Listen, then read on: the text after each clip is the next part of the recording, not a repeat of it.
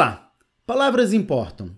E, lamentavelmente, o português moderno está cheio de termos excludentes.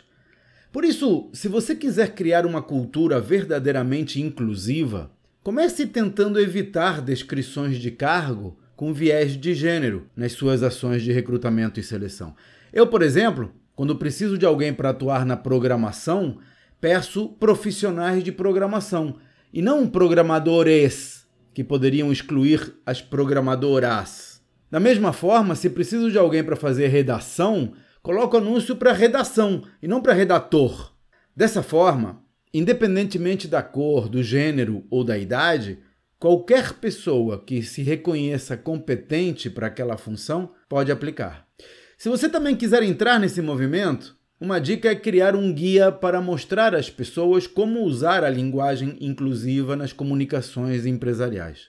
Para deixar o seu comentário ou fazer alguma pergunta sobre gestão empresarial, simplesmente acesse o meu site claudionazajon.com.br.